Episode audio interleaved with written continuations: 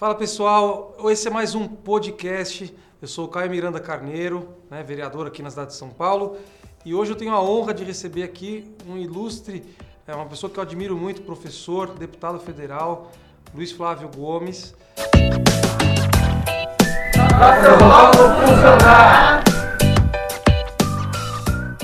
E que vai poder trazer para a gente um pouco, é, primeiro da trajetória dele, porque hoje ele está como deputado, mas tem uma longa trajetória é, na área jurídica, é, na área da acadêmica também, da docência do direito, preparação de pessoas, promotor, juiz, enfim, todos os campos de atuação da área jurídica, ele tem um bom domínio, uma boa experiência.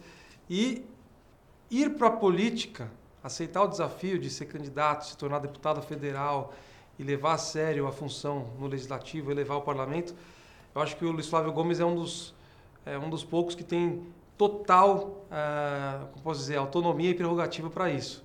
Então, professor, é uma honra tê-lo aqui hoje. A gente, esse podcast, a gente grava com várias personalidades. Já o prefeito de Santos gravou com a gente, prefeito de Guarulhos, é, conversamos com coletivos de cultura, enfim, é bem diversificado. Então, hoje é uma honra recebê-lo e acho que, antes de mais nada, eu queria abrir aqui, uh, você falar um pouco da sua trajetória, e para quem não te conhece, explicar um pouco do que foi esse caminho de pioneirismo que foi os cursinhos do LFG e como você chegou até aqui. Isso, Caio, um prazer imenso de estar com você aqui, cumprimentando todos os seus seguidores. É, Caio Miranda, um vereador é, que nós já conhecemos aí há um bom tempo, porque é uma pessoa muito ativa na internet e se notabilizou pelas suas ideias transmitidas por este canal. Então, parabéns. E agora, como vereador efetivo, uh, vai contribuir com certeza para muitos projetos. Minha carreira, Caio, de fato é jurídica. Uh, com 21 anos eu já era delegado de polícia, com 22 me, tra me transformei em promotor de justiça, 25 juiz de direito, fiz vários concursos, passei nos meus concursos, depois é, advoguei um bom período e depois, de fato, eu inventei no Brasil essa história de ensino à distância na área jurídica. E aí foi um sucesso incrível a rede LFG. Fiquei 12 anos à frente da rede LFG. Hoje eu já vendi, não me pertence, não é minha, mas é, eu continuo, de fato, muito entrosado, ligado com alunos por tudo quanto é canto, porque são, foram 2 milhões de alunos em 12 anos. Né? Então, essa é a minha trajetória e agora entrei na política. Ano passado, entrei na política, eleito deputado federal, estou na CCJ e já dando minhas contribuições, com meus projetos de lei, opinando.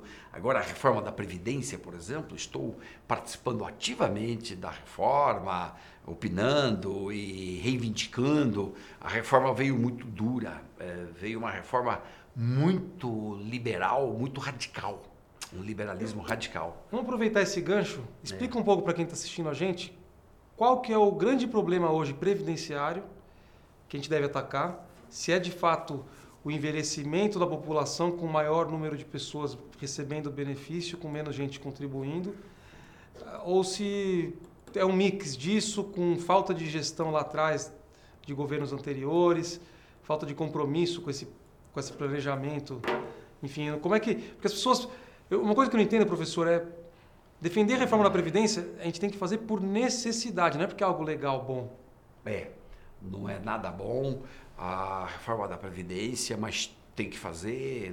Eu estou nesse caminho uh, de que a reforma é necessária. Bom, a reforma da Previdência é um retrato um pouco da nossa vida. Nossa vida, quando entra em desequilíbrio financeiro, ou é porque os gastos aumentaram muito, ou porque a receita caiu. Então você ganha X e gasta muito, vai dar problema. É, isso está presente na Previdência, gasta bastante. E agora, de outro lado, se a receita diminui, também vai dar problema. Na Previdência brasileira, nós estamos com os dois problemas juntos, ou seja, os gastos estão aumentando porque muitas pessoas mais estão se aposentando, é verdade. De outro lado, a receita da Previdência teve uma queda brutal em virtude do seguinte, do desemprego. Com o desemprego, a pessoa deixa de recolher. E hoje nós temos 13 milhões de desempregados, 5 milhões de desalentados, somando tudo aí nós temos 28 milhões de gente subempregada. Isso é muita gente que deixou de contribuir mensalmente para a Previdência. Então, diminuiu a receita e aumentou o gasto. Leia-se, temos que fazer uma reforma. Porém, o que ocorreu? A reforma que veio, veio feita pelo liberalismo muito radical veio num tom liberal de um sistema econômico que pensa só na minoria, só pensa em poucas pessoas e não pensa no todo. E a reforma então veio totalmente cruel, desumana, por exemplo, tirando o BPC dos velhinhos é, necessitados, dos velhinhos pobres, miseráveis. Puxa, é uma desumanidade brutal. O que, que é o BPC? Explica para a gente entender. É a contribuição mensal de assistência social dada de um salário mínimo para velhinhos é, a partir de 65 anos de idade. Né? Todo velhinho tem, desde que prova que é miserável, não basta ser velhinho. Ele tem que ser miserável. Aí ganha um salário. A proposta que veio é para diminuir para 400 reais. Então você não pode diminuir de mil para 400. Isso é uma, uma crueldade brutal, porque é bem nessa idade que as pessoas precisam de mais dinheiro para comprar remédios, sobretudo, ou alimentos mesmo, né? Ah, então, é, é, isto foi muito cruel. Aí, no, nossa luta, nossa luta tem sido para derrubar todas essas crueldades da reforma, como o trabalhador rural. Queriam mexer com o trabalhador rural e colocar 20 anos de trabalho efetivo. Não é impossível. O trabalhador rural não consegue trabalhar porque ele interrompe muito a relação empregatícia. Então também derrubamos o trabalhador rural. Queria uma capitalização e todo mundo iria é, colocar o teu dinheiro, você iria fazer tua poupança, tua economia, ah, mas não tinha nenhuma garantia de nada. Isso iria para o sistema financeiro sem nenhuma garantia. O governo não ia entrar com nada e o patrão não ia entrar com nada. Ou seja, nós iríamos ter aí uma situação de capitalização muito também muito perigosa, como no Chile, que as pessoas pagaram durante 30 anos, 35 anos, agora estão recebendo 40% de uma, do salário mínimo chileno. Então, todas essas coisas cruéis, injustas, inconstitucionais, nós fomos batendo, batendo, batendo. Já está tirando. Estamos tirando, tirou muita coisa. E, ah, está em, agora em fase de votação na comissão especial. Vamos tentar tirar mais coisas injustas para no final ficar algumas coisas que nós estamos de acordo. Por exemplo, aumentar a idade para se aposentar. Eu acho correto, porque hoje nós vivemos mais. Então podemos trabalhar mais e aí, em consequência, você paga mais tempo para depois se aposentar. Acho justo. Isso, de um modo geral, é justo. Né? Fazendo uma exceção aí aos professores, que eu também acho justo que seja idade diferente para professor, o resto é justo. Então a reforma precisa, nós temos que cobrir os gastos, é verdade, ah, mas vamos lá, lutar até o último dia para evitar essas desumanidades que estão na reforma. E, e professor, para o pessoal entender, tem dois regimes, né? O regime geral da Previdência. É, que é o do geral, é o, o particular, trabalhador, trabalhador privado. E tem o regime próprio das carreiras públicas. Isto, isto. Quando a gente falava aqui sobre essa questão da injustiça, trabalhador rural, o, o BPC dos velhinhos, tudo mais, o peso disso em termos de dinheiro é mais relevante do que é, o peso, por exemplo, do que o sistema é, de pensão dos militares, ou mesmo é, o judiciário, o legislativo, as carreiras que são mais bem remuneradas nos estados e na federação? Né? Isso. O que nós temos é o seguinte: a ideia do governo inicial era economizar algo em torno de um trilhão né, de, de reais. E de onde iria sair este um trilhão? 75% é da base da pirâmide, os que ganham menos. Eles iriam pagar mais. E vão pagar mais. E de cerca de 25%, 20% ali do meio, os funcionários públicos, né, que ganham um pouco mais. Uh, essa proporção não alterou tanto, nem mesmo agora, depois das, dos ajustes do relator. Continua mais ou menos essa proporção. Bom, eles chamam o, o trabalhador, é, o servidor público de rico, de privilegiado. Eles chamam disso. Quem é rico? Vai lá na página 55 da proposta da reforma e lá diz: rico é quem ganha mais de R$ 2.100. Convenhamos? Nossa. É um conceito completamente equivocado. Você dizer que ganhar R$ 2.100 é rico. Eles estão chamando de rico. E eles chamam esse cara de rico e privilegiado. Aí eles dizem: vamos pegar os privilegiados, é eles que temos que pegar. Tá ok. É justo que quem ganha mais pague mais. Hoje, em geral, paga-se 11% de previdência, todo mundo, todo funcionário público, média, 11%. É justo que pague mais, é justo. Eu reputo justo. 12, 13, 14, e faz um negócio, negocia e sobe a, o, a alíquota. Perfeito, acho correto isso. Ah, mas eles estão querendo uma alíquota de 22%, aí já é exagero, porque você já é confisco. 22% já é confisco. E de outro lado, continua dizendo que esses são os privilegiados. Os privilegiados, não entrou na reforma. Os grandes bilionários do país não entraram na reforma. Eles não vão gastar um real, porque eles hoje são devedores do INSS. E o Estado não cobra nunca eles.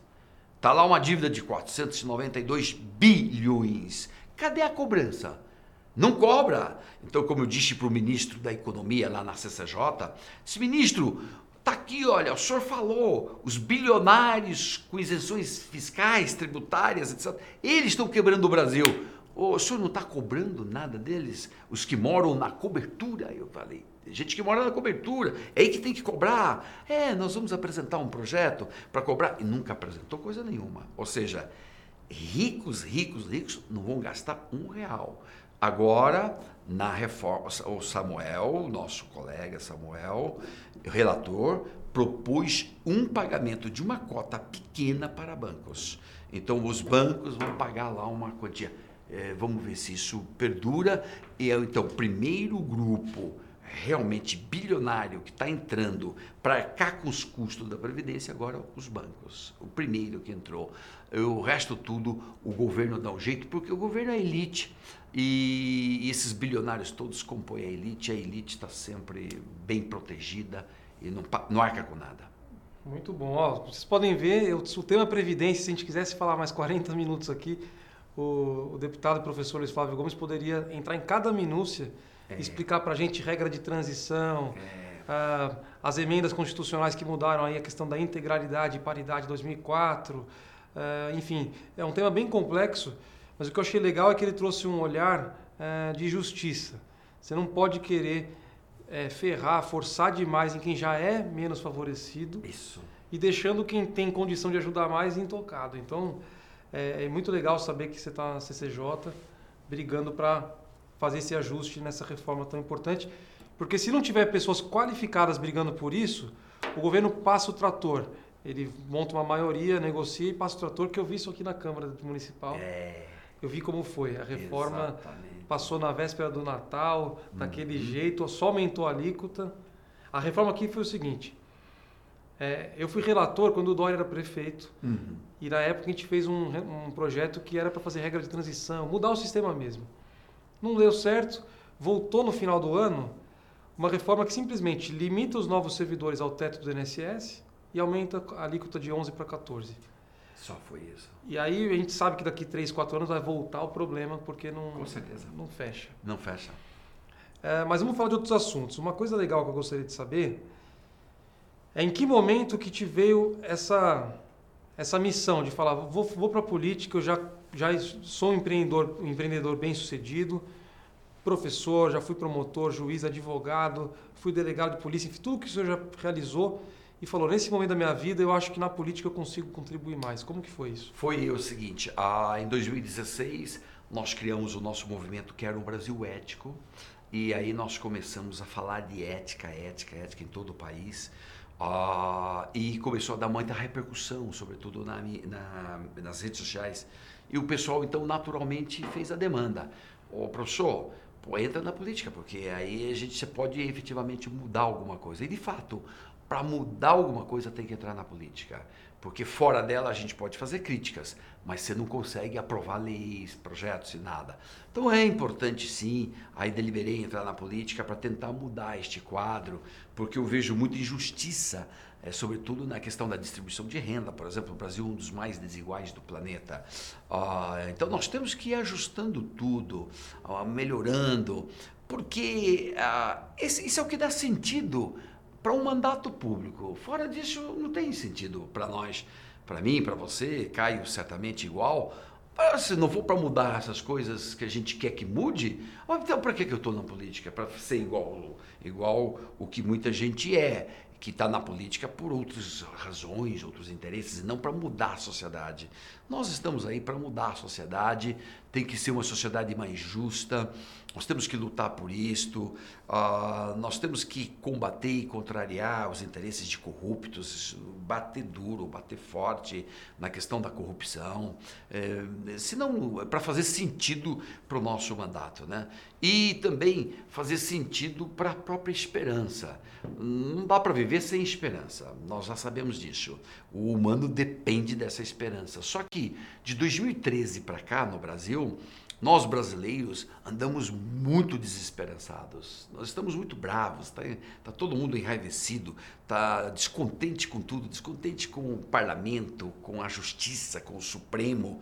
É, então nós temos que reencontrar no nosso país aquela esperança que havia até 2013, uma esperança de melhora, de um país de futuro. É, isso é importante. Então, é, isso é o que dá sentido, é o que explica o porquê que eu estou na política. Sou o único, ou talvez um dos únicos, ou talvez o único deputado que abriu mão de salário. Eu não ganho nada para ser deputado, nenhum real, é, abri mão completamente. Mas então por quê? Só por um ideal. Nós estamos ali por um ideal para tentar mudar o que for possível, o máximo possível e bem rapidamente, porque o Brasil hoje enfrenta três problemas gravíssimos, que é o crescimento econômico muito baixo, desemprego explodiu e os serviços públicos estão colapsando. Educação, saúde, segurança, justiça, está tudo colapsando. Vai colapsar tudo e do jeito que está indo, nós estamos indo para um abismo mesmo está indo mesmo para um, grande abismo. então temos que tomar providências urgentes para evitar que isso ocorra e restabelecer a esperança do povo brasileiro. E, e, professor, a gente vê a questão da tecnologia, né, pode ajudar muito a gente no. A gente vê na verdade que, uh, por exemplo, aquela visão de fazer o curso telepresencial lá atrás, que você e o, LF, o grupo LFG tiveram, uh, para permitir o acesso ao melhor time de professores. Mesmo o cara lá em Roraima conseguia assistir a mesma aula do cara aqui da Paulista. Uh, isso levado para outras áreas pode também democratizar o acesso a bons serviços. Só que a gente tem um gargalo muito grande aqui de também, de, além de infraestrutura, de preparo. Pessoas que estão na política sem preparo, ou seja, a pessoa é eleita porque ela é uma liderança, ela é famosa, ou ela tem alguma legitimidade ali política, mas não se preparou. Como tem sido essa experiência lá na Câmara, com colegas que às vezes são populares, têm uma liderança, mas não, não têm um preparo técnico? No geral, você vê que eles têm conseguido montar boas equipes e você vê os, os mandatos conseguindo trabalhar?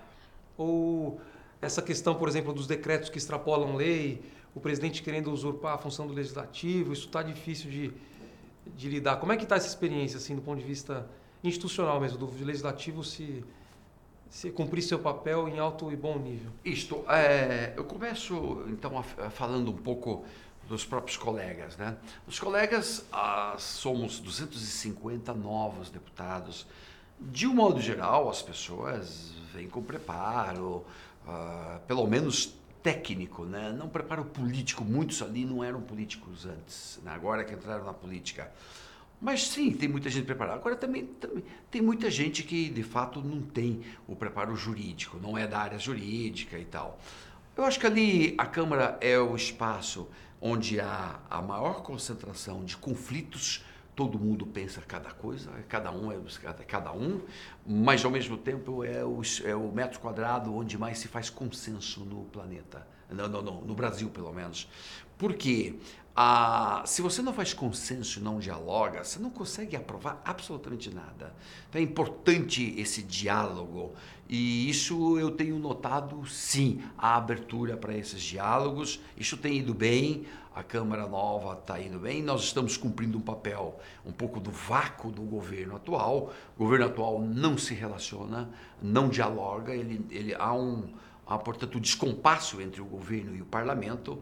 Então, o parlamento está ocupando o espaço dele, vai governando, e vai tocando. Vai tocando a reforma da Previdência, é o parlamento que está tocando, agora a tributária também, é o parlamento aprovando coisas lá que a gente acha justo, necessário, e vai tocando, apesar do governo. Apesar do governo. Né? Quando fala em dialogar, o pessoal, às vezes, né, Dialogar não é necessariamente fisiologismo, comprar é, voto, dar cargo. Isso, isso. É de fato conversar, estabelecer uma, uma agenda. É indispensável você governar um país sem dialogar com todo mundo, explicando as coisas do país, a situação do país, a necessidade de um projeto, a necessidade de uma reforma da Previdência, por exemplo. Tem que falar, tem que dialogar. Por quê? Se você se fecha vai isolando. Então fica parlamento de um lado e governo do outro. Aí o parlamento começa a aprovar coisas que podem não ser do interesse do governo. Então isso está ocorrendo. Minha experiência está indo muito bem. Eu, eu consigo dialogar bastante lá com todas as, as alas. E depois você também falou de tecnologia. Tecnologia é a nossa grande saída. Não tem outra não. Não tem outra não. Ah, porque o humano que ocorreu as ciências todas se desenvolveram na modernidade. Os últimos 300 anos é de muita, é muita evolução da ciência. Ciência médica, ciência tecnológica, ciência astronáutica, ciência, tudo quanto é ciência subiu, cresceu, evoluiu. Na, na tecnologia, então, uma loucura, né? com todos esses meios que nós temos hoje de comunicação. É, mas o humano ele falhou numa história, falou no, falhou num ponto, na ética. E o humano não está bem preparado eticamente para esses desafios todos que nós estamos vendo. A tecnologia, então, pode nos ajudar muito, muito, muito. Por exemplo, existe um programa agora, chama GovTech, é o que governa as cidades. Você põe tudo na, você põe tudo, tudo, tudo no mundo da internet. Você vai tudo por computadores. É, por exemplo, em Washington é uma das cidades em que já ninguém mais frequenta a prefeitura, não tem mais prefeitura, não tem mais nada, tudo na internet. Você precisa de um requerimento, de tudo, uma reclamação, um buraco na rua, tudo que você quiser, tudo na internet. E a resposta em seguida então, este mundo da internet vai governar as cidades. Vamos chegar a este ponto, particularmente agora com o auxílio da inteligência artificial, que é a quarta revolução industrial, e isto vai revolucionar por completo tudo, tudo, tudo, o nosso jeito de olhar o público, o que, que é coisa pública. E outra coisa importante agora é a seguinte: fazer uso das ciências. As ciências têm muitos números, te oferece muita técnica. Então você não precisa mais para governar, é, necessariamente, é, você vai dando chute da tua cabeça.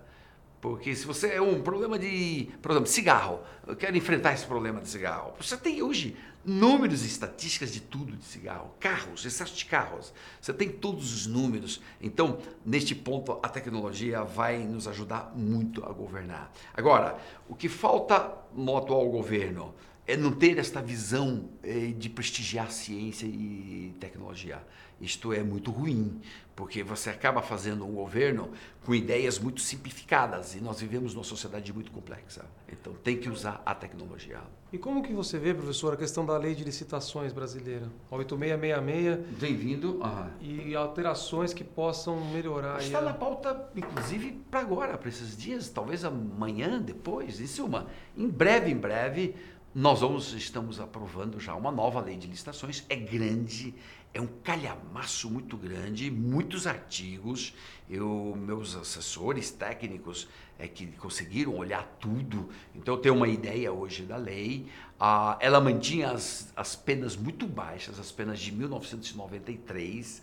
É, eu mesmo fiz uma emenda, a emenda foi minha, fazendo uma adequação de proporcionalidade nas penas e acolheu, o relator acolheu, vamos ver se passa agora no plenário, mas suma, nós precisamos modernizar essas coisas. A lei de licitação é uma coisa que tem que modernizar. A outra coisa que tem que modernizar é a lei de abuso de autoridade, que é de 1965, muito antiga. Então vamos atualizar. Esse é o dever do parlamento de criar leis novas onde precisa e atualizando as leis antigas, que já não tem mais é, nenhum, é, nenhum, nenhuma sintonia mais com a realidade que nós estamos vivendo. Né?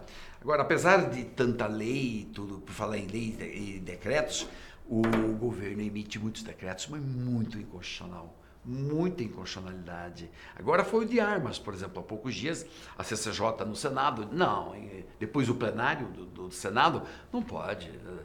Decreto, decreto, ele é limitado, ele só pode eh, disciplinar, regulamentar o que está na lei. Nada mais que isso. Se o decreto extrapola a lei, é inconstitucional. Então nós estamos vendo isso muito nessa gestão do Bolsonaro. Temos falado, eu já falei nessa CJ várias vezes, falei para o ministro Onix Lorenzoni agora, olha, vamos, vamos dar um jeito nisso, tenha mais cuidado, eh, pede mais opinião, para não emitir decretos inconstitucionais, por quê? Você cria uma expectativa no povo. Como agora, o povo todo achou que ia ter arma de fogo, eh, porque o decreto dava já é inconstitucional. Então, aí cai toda a expectativa do povo em virtude de constitucionalidades. É preciso, então, seguir as formas. As formas são importantes, não a ponto de burocrática, burocracias terríveis, excessivas. Não, isso eu também discordo de burocracia, mas as formas essenciais você tem que observar. vou pegar um gancho aqui para trazer um tema municipal que a gente está enfrentando aqui. O elevado João Goulart, antigo Costa e Silva, Minhocão, uhum, Minhocão. Tem um, uma intenção de algumas pessoas de fazer um parque ali, né? No plano diretor está previsto lá que ele vai ser desativado e que três hipóteses deverão ser conduzidas por lei. Né? Lei específica deverá definir totalmente parque, parcialmente parque ou desmonte. Eu sou morador ali da região e eu, eu defendo o desmonte. Mas sem entrar no mérito, porque o desmonte permitiria uma requalificação do viário, que é importantíssimo, aumentando faixa embaixo, requalificando para não virar um caos. Uh, na Câmara foi aprovada uma lei proposta por vereador, criando o Parque do Minhocão com cronograma e ato concreto típico do Executivo. Eu avisei, falei, gente, essa lei é inconstitucional, respeita a Constituição Estadual e nós vamos ter que judicializar. Representamos no Ministério Público, o Ministério Público propôs a ADIM e obteve a liminar. E eu acho que vai ser mantida até pela jurisprudência. Então está aí um exemplo de uma política pública com vício formal flagrante. Isso. Feita sem participação da população. Isso, isso, isso. isso. E que agora vai, foi judicializado, ou seja, já esgotou todas as, as ferramentas que a gente tinha como vereador, foi obrigado a buscar o Ministério Público. É, o vício formal, ele, em primeiro lugar, gera uma expectativa e depois não acontece, isso gera frustração você perde um tempo terrível, gasta dinheiro público, depois você perde tudo, porque vício formal o judiciário vem, e além disso tudo judicializa, ou seja, entope o judiciário de ações que poderiam ter sido evitadas. Né? É, nesse exemplo mesmo que você acaba de dar do minhocão. Se houvesse mais, mais diálogo, mais consenso, vamos conversar. Ó, oh, vem cá, deixa eu te mostrar a jurisprudência. A jurisprudência não permite. Portanto, você vai fazer isto, nós estamos perdendo o nosso tempo, vai gastar dinheiro e, além disso tudo, o judiciário vai ficar entupido. Então, em síntese, é, por isso que a, o mundo é, futuro tem muito espaço para tecnologia e, sobretudo, para inteligência artificial. Porque é, num projeto de inteligência artificial bem desenvolvido, ele não deixaria fazer isso, porque ele iria dizer: não, não aprovo, não aprovo, não aprovo, isso daqui não pode, já conflita com a jurisprudência tal. Mas nós humanos, a gente acha que pode burlar, dar saltos triplos, saltos triplos carpados, como diz o Aires Brito, não pode. Então você quer satisfazer um interesse teu, mas tá em, não vai. Então, eis o tema ah, delicadíssimo de prestar atenção nas formas também, fazer correto. Deputado, eu queria saber como que está essa questão lá na, lá na Câmara. Como que você enxerga? Posso chamar de você? Tá Sim, tranquilo, tranquilíssimo.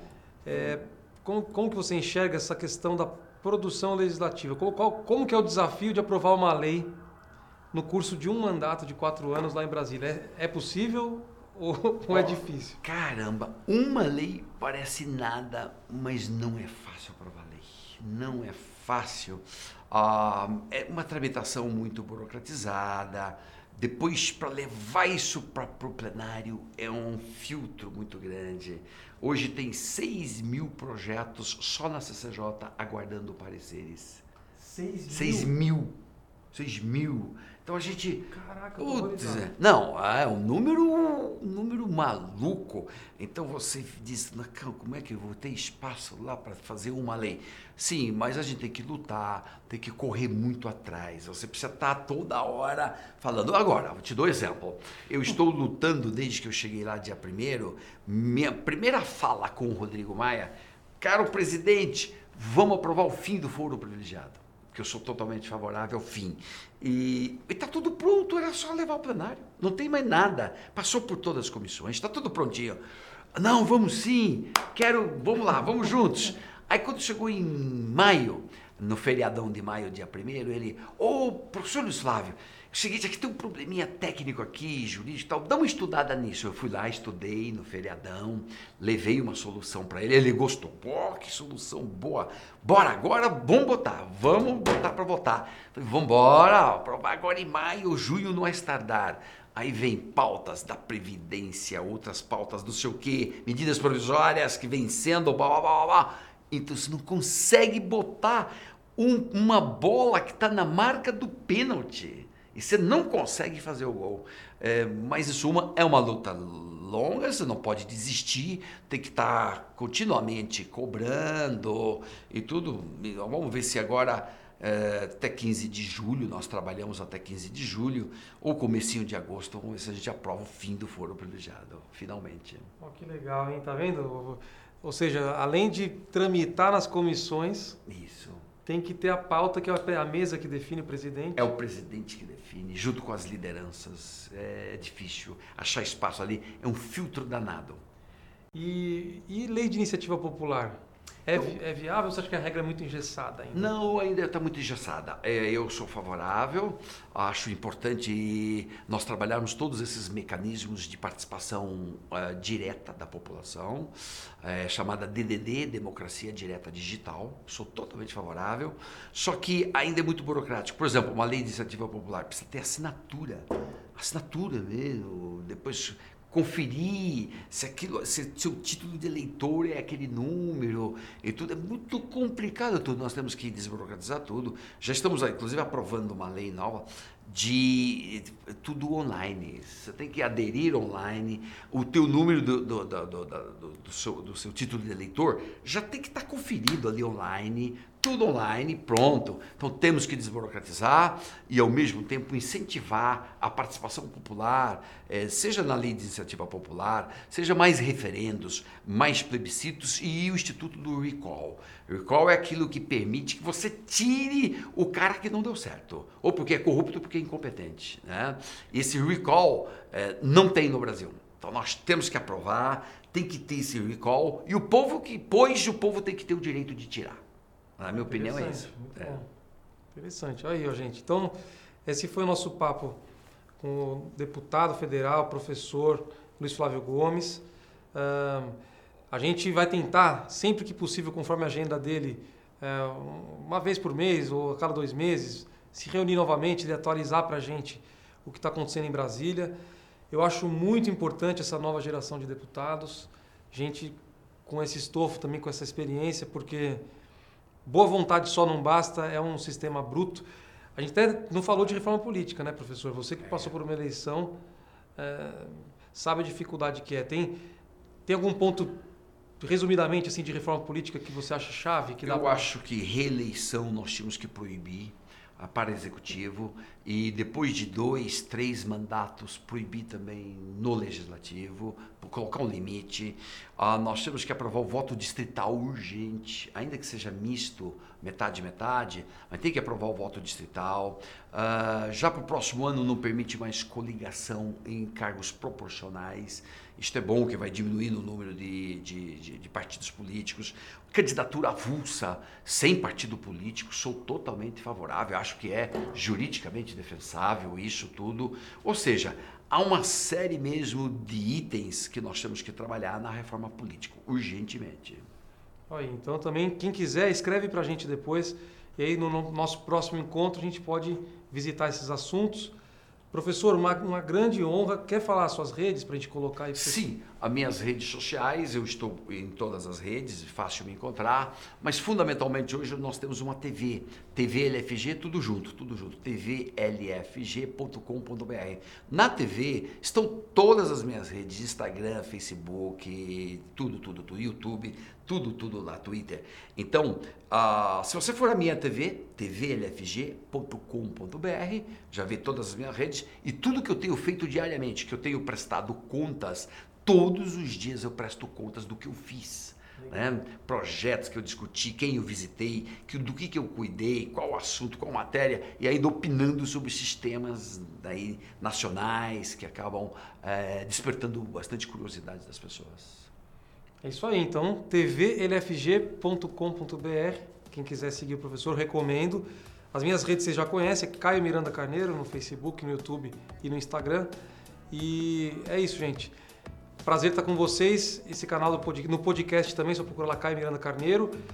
Uma grande honra, professor. E aí a gente pode falar mais para frente, num próximo encontro, sobre a Lava Jato também, que o professor é um grande defensor uh, do combate à corrupção e das instituições funcionando corretamente. Então, nesse momento que está tudo acirrado, talvez ouvir o professor falando, talvez fazer um específico sobre isso, pontuar o que, que é excesso, o que, que é correto, os riscos que tem quando o agente se excede e pode comprometer uma coisa que era importante. Enfim, esse tema requer parcimônia e não radicalização, e não paixão e ódio. É, é uma questão muito importante. Topa depois no próximo a gente falar sobre esse assunto? Tranquilo, tranquilo, Caio. Estamos juntos na medida aqui do possível da agenda. Vamos conversando e atualizando as pessoas que têm curiosidade para saber de tudo isso. Como é que está rolando? O que, que rola aqui na Câmara Municipal? O que, que rola lá na Câmara dos Deputados? Então é importante a gente ter esse compromisso é, com o nosso público. É importante. Valeu, pessoal. Até a próxima. Avante, avante.